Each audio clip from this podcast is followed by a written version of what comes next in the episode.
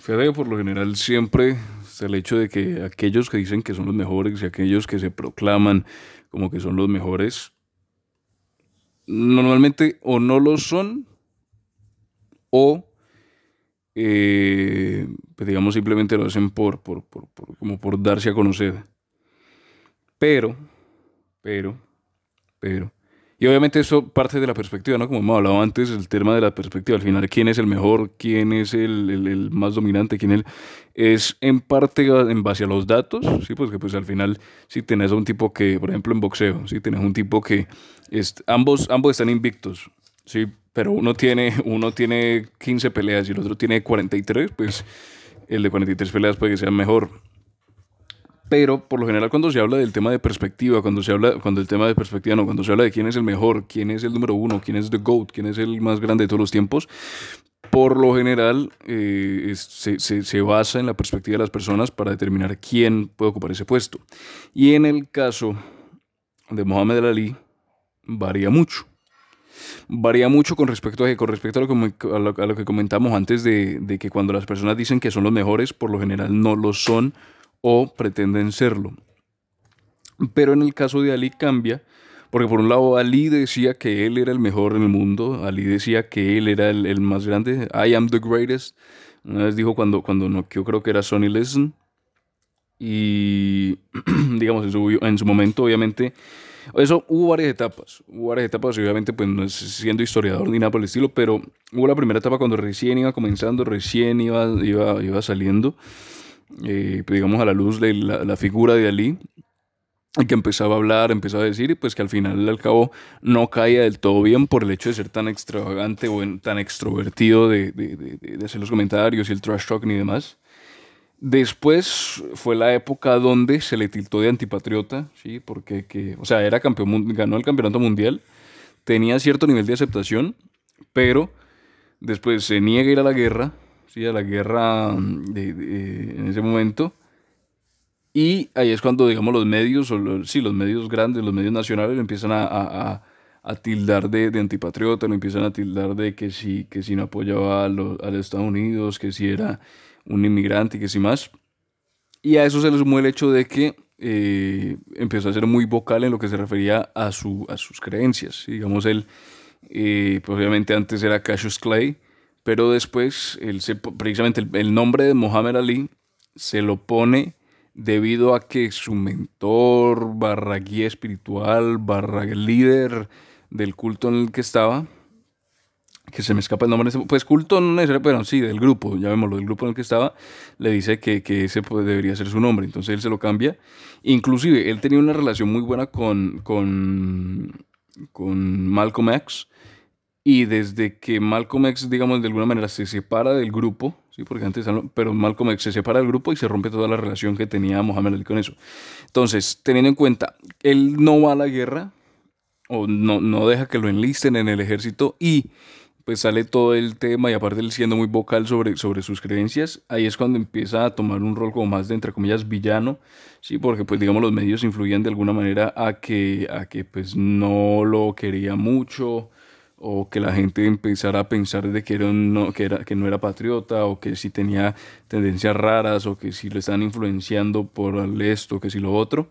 Y pues al final termina estando, o sea, pasar de esa popularidad de ser campeón mundial y de ser medianamente aceptado a, eh, pues básicamente ser no odiado, pero de pronto una persona de no, no, no gusto, digámoslo, de ese, de ese estilo, para darle un término. Entonces, segunda etapa. Y después ya, el,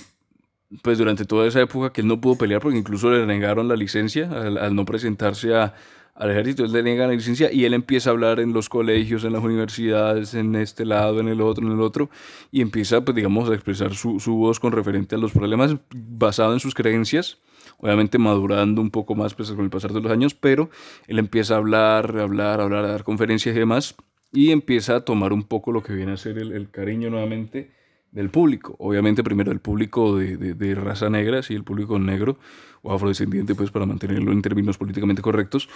bueno, mentira, público negro. Y eh, después es cuando ya digamos él empieza a, pelear de nuevo, recupera la licencia, empieza con esto, empieza a decir lo otro, empieza a pelear y pues que al final pues termina ganando el campeonato. Obviamente primero fue lo de Manila, ¿sí? Eh, después recupera el campeonato y pues ya digamos es la historia que conocemos de Ali que, que hasta hoy en día se le reconoce y se le recuerda como, si no el mejor, uno de los mejores de todos los tiempos, pero, y aquí está la otra curiosidad del carácter de Ali, se le reconoce como el mejor de todos los tiempos, no necesariamente por su habilidad en el, ring, que sí también, pero se le reconoce como el mejor de los tiempos por lo que hizo fuera del ring, ¿sí? por el tema de, de, alguna manera tener o tener cierta influencia con el tema de los afrodescendientes en Estados Unidos, con el tema de los afrodescendientes en propio África, con, con, con el negarse a, ir al ejército por sus, por sus pensamientos y demás. Entonces, se le reconoce como el mejor de todos los tiempos, o pues por lo menos siempre, siempre que le preguntan a un boxeador, o la mayoría obviamente, pues si le pregunta a un Floyd Mayweather va a decir sí, es de los mejores, pero pues yo soy el mejor. Pero el caso es que cuando se le pregunta a los boxeadores o en general a las grandes figuras, siempre se, se, se, le recuerda a Ali por ser un grande, no necesariamente dentro del ring, sino afuera de él. Y aquí es donde de pronto se, está la, particularidad de que, como decíamos antes, aquellos que dicen que son los mejores o que se denominan a sí mismos como los mejores, normalmente no lo son, porque al final el, que, el mejor, uno puede considerarse bueno, pero el mejor lo determina la gente.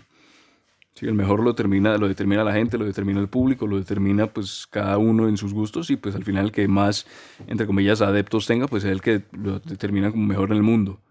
o en la historia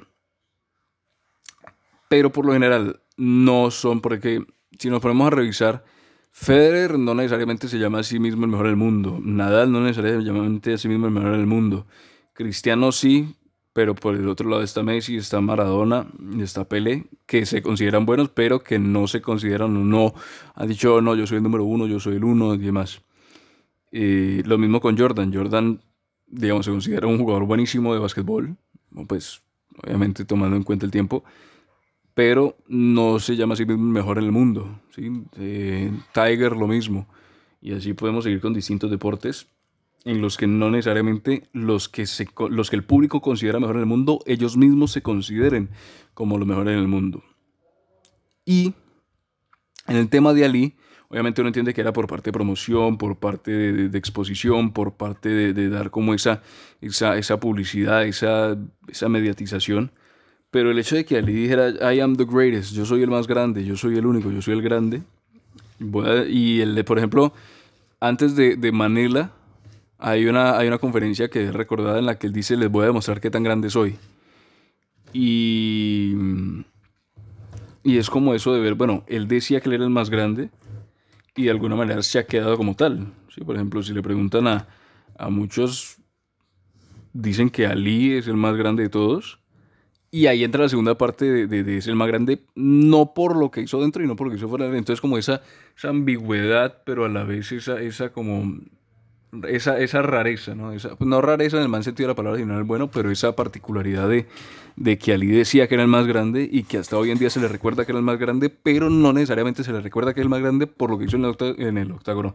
en el ring, sino afuera de él. Entonces es cuando menos curioso ver lo que ocurre en ese aspecto y teniendo en cuenta la evolución que tuvo Ali como, como, como persona o como carácter público, como personaje público, porque pues, digamos empezó siendo no tan querido, después aceptado un poco, después odiado, después otra vez querido hasta el día de hoy. Sí, que incluso pues desde después de su muerte sigue siendo recordado, sigue siendo admirado, sigue siendo citado y demás. Y pero es algo relativamente curioso que, algo así haya podido ocurrir, teniendo en cuenta lo que por lo general es la regla. Que no sé si podríamos decir que Ali es la excepción a la regla, pero por lo menos está ahí el caso bastante particular y bastante, cuanto menos, curioso lo que, lo que ocurre en el caso de Muhammad Ali.